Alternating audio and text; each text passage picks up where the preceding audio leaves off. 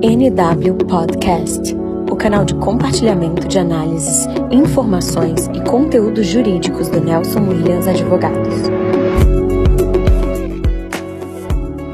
Olá, sejam bem-vindos a mais um episódio do NW Podcast. Meu nome é André Menescal, eu sou sócio do Nelson Williams Advogados, responsável pelos escritórios do Ceará e do Maranhão, e hoje eu converso com o Tiago Ribeiro, advogado, especialista em direito societário, integrante da nossa área de direito societário na NW em São Paulo. Tiago, obrigado aí pela tua presença e contribuição hoje aqui com a gente no NW Podcast. Eu que agradeço, André. É um prazer estar falando com você aqui. Bom, Tiago, o tema que a gente vai conversar hoje é o tema das sociedades anônimas do futebol. E eu acho que esse é um tema, pelo menos é, desconhecido de muitos, pelo menos a, a, a, de onde ele veio, como surgiu, qual é a regulamentação. Então eu queria sugerir que a gente que a gente faça a explanação de hoje, esse bate-papo de hoje, começando do básico. Então eu queria te perguntar de onde surgiram essas sociedades anônimas do, do, futebol? Como é que era antes, né? Por que, que isso representa uma novidade? Então, como é que era antes? Como é que é agora? Conta um pouco para a gente sobre o contexto de onde surgiu essa coisa das sociedades anônimas do futebol. Perfeito, André. É um pouco de confusão em relação ao tema, né? Parece que a gente está tratando de um tema super recente, mas na verdade não é. Nos ordenamentos estrangeiros, as sociedades anônimas de futebol, né, ou desportivas, elas já, já são tratadas desde a década de 90. A gente pode citar aí Portugal, um grande exemplo, né, com as sociedades anônimas desportivas que trouxeram um pouco de gestão financeira e transparência para os clubes. Na Espanha são as sociedades anônimas desportivas também, né, um nome sempre muito próximo. E tem uma curiosidade aí que na Espanha, por exemplo, a, a partir da constituição das sociedades anônimas desportivas, tornou-se compulsório que as, que as equipes deveriam se converter à sociedade anônima esportiva. Somente o Real Madrid, o Barcelona e o Atlético Clube, que é um, clube mais antigo da Espanha, e o Osasuna, que puderam permanecer na, condi na condição de associação desportiva, porque tinham suas contas muito bem organizadas. Apesar disso não ser mais uma realidade aí do Barcelona, é, a época onde, onde, quando foi editada a lei, é, era uma realidade do clube, né? Então, assim, e obviamente a gente tem outros precedentes, de Inglaterra, Holanda, França, vários países têm sociedades uma tipificação bem próxima da sociedade anônima. Né? É, Para a gente ter uma ideia, por exemplo, os 30 maiores clubes do, do mundo hoje são sociedades anônimas, né? tirando é, o Barcelona, Real Madrid e o Schalke 04 da Alemanha. Aqui no Brasil, o tema também não é recente. Tá?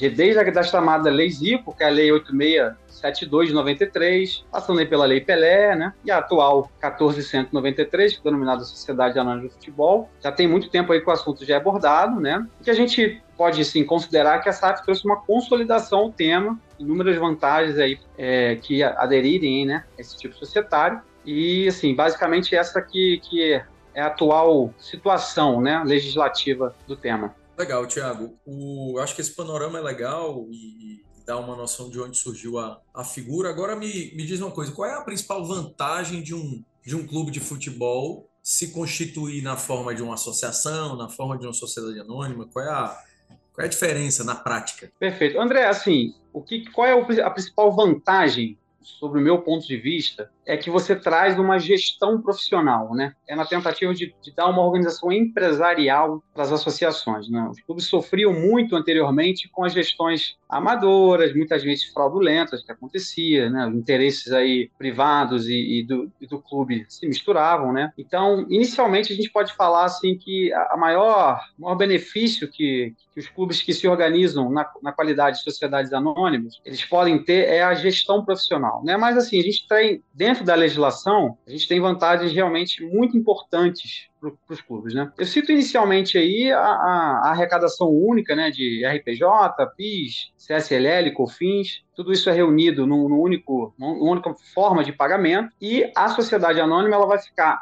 é, sujeita ali nos primeiros cinco anos da sua constituição a uma alíquota tributária máxima de 5% das suas receitas. Né? Então, inicialmente, isso já, já, é uma vantagem gigantesca né, em comparação a outras empresas que vai ter uma tributação média aí de entre 15% a 22% mais ou menos aí de, de tributação. Né? Uma outra vantagem importantíssima é o denominado regime centralizado de execuções. Quem está familiarizado aí com o tema né, de recuperação judicial e, e outros temas correlatos, é, esse regime ele vai ter ali uma organização desses credores das dívidas cíveis e trabalhistas, né? e você tem uma limitação de penhoras em relação ao clube. Então, a gente sabe da realidade dos clubes brasileiros, né? Muitas vezes ele recebe uma receita que já é, já são penhorada por alguma dívida que o clube tenha, primordialmente ali de, de cunho trabalhista, né? Então isso isso, a, a, nova lei de sociedade anônima ela traz uma, uma solução para esse caso, né? A gente pode trazer também que a SAF não responde pelas obrigações do clube, né, da qual ela é oriunda. Isso aí vai estar uma disposição do artigo 9 da lei, com exceção aí um ponto importante, com exceção daquelas atividades que são dispostas do próprio objeto social da SAF. Então, por exemplo, as questões é, futebolísticas, né, relações aí com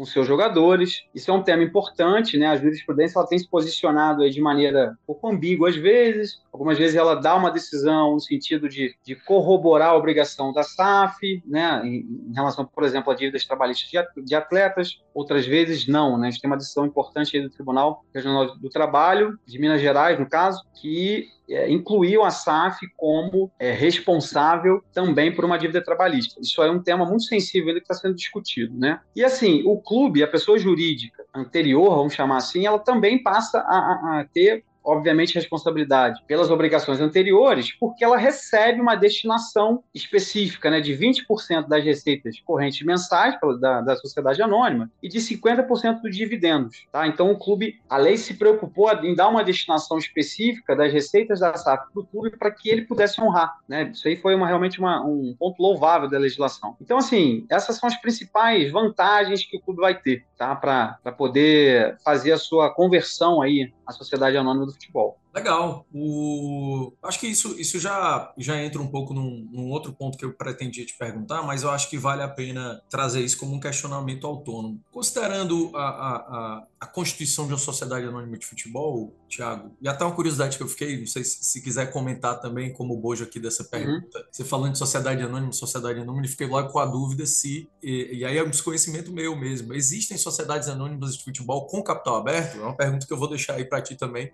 você já comentar comentar. Mas é, queria te perguntar quais são os cuidados do ponto de vista fiscal e jurídico que uma sociedade anônima de futebol precisa tomar? André, é, a gente precisa entender o seguinte: a sociedade anônima de futebol ela é uma empresa, né, uma sociedade como qualquer outra, tá? Ela tem algumas especificações, mas do ponto de vista jurídico aí em relação a cuidados, o cuidado de qualquer empresa é, deva ter, tá?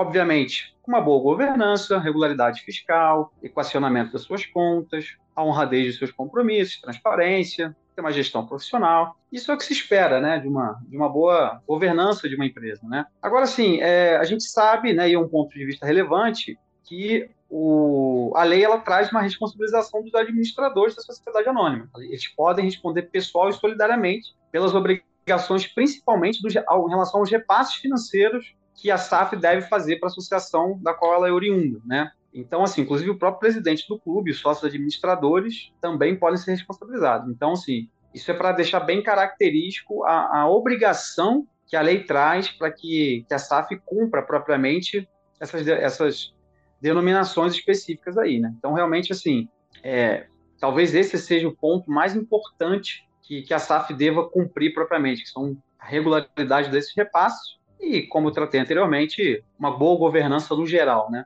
Acho que seria isso. Perfeito. Em relação a, em relação aí a abertura de capital, veja, a gente ainda não tem no Brasil nenhum, nenhum, nenhum pioneirismo, né, nesse caso, mas a gente tem casos do mercado europeu na qual isso acontece, né? O Benfica, o Porto, é, salvo engano, o Ajax também já tem essa caracterização, alguns outros clubes.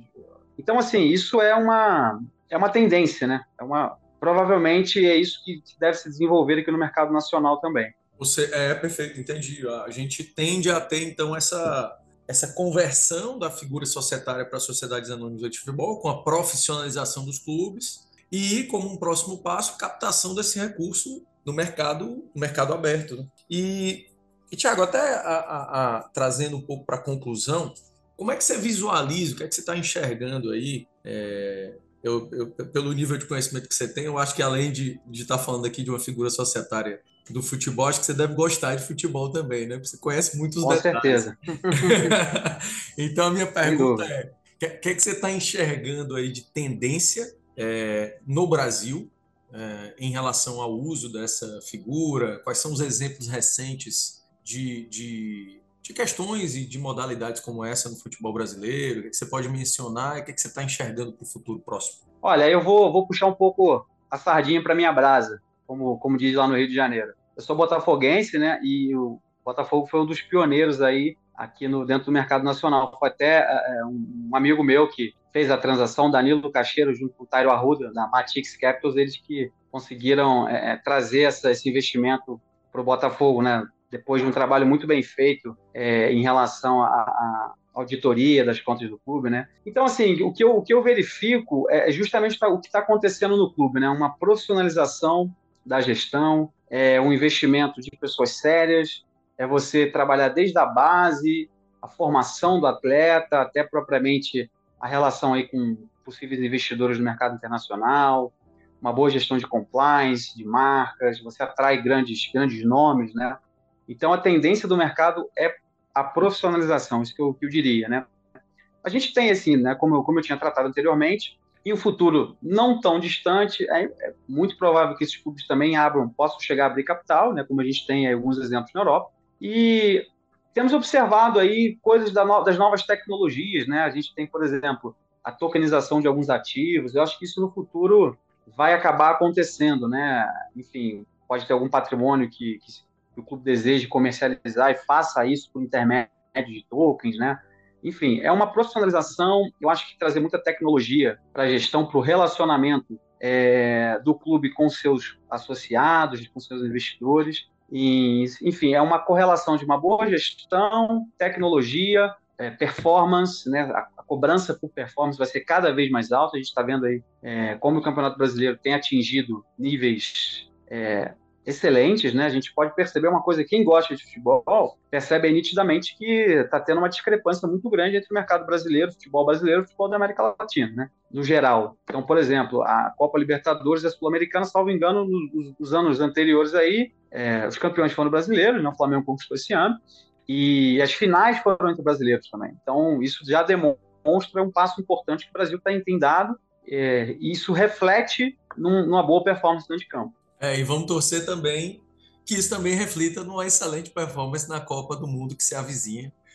Com certeza. Com a gente ter boas, boas surpresas aí na Copa do Mundo. Tiago. É verdade, André.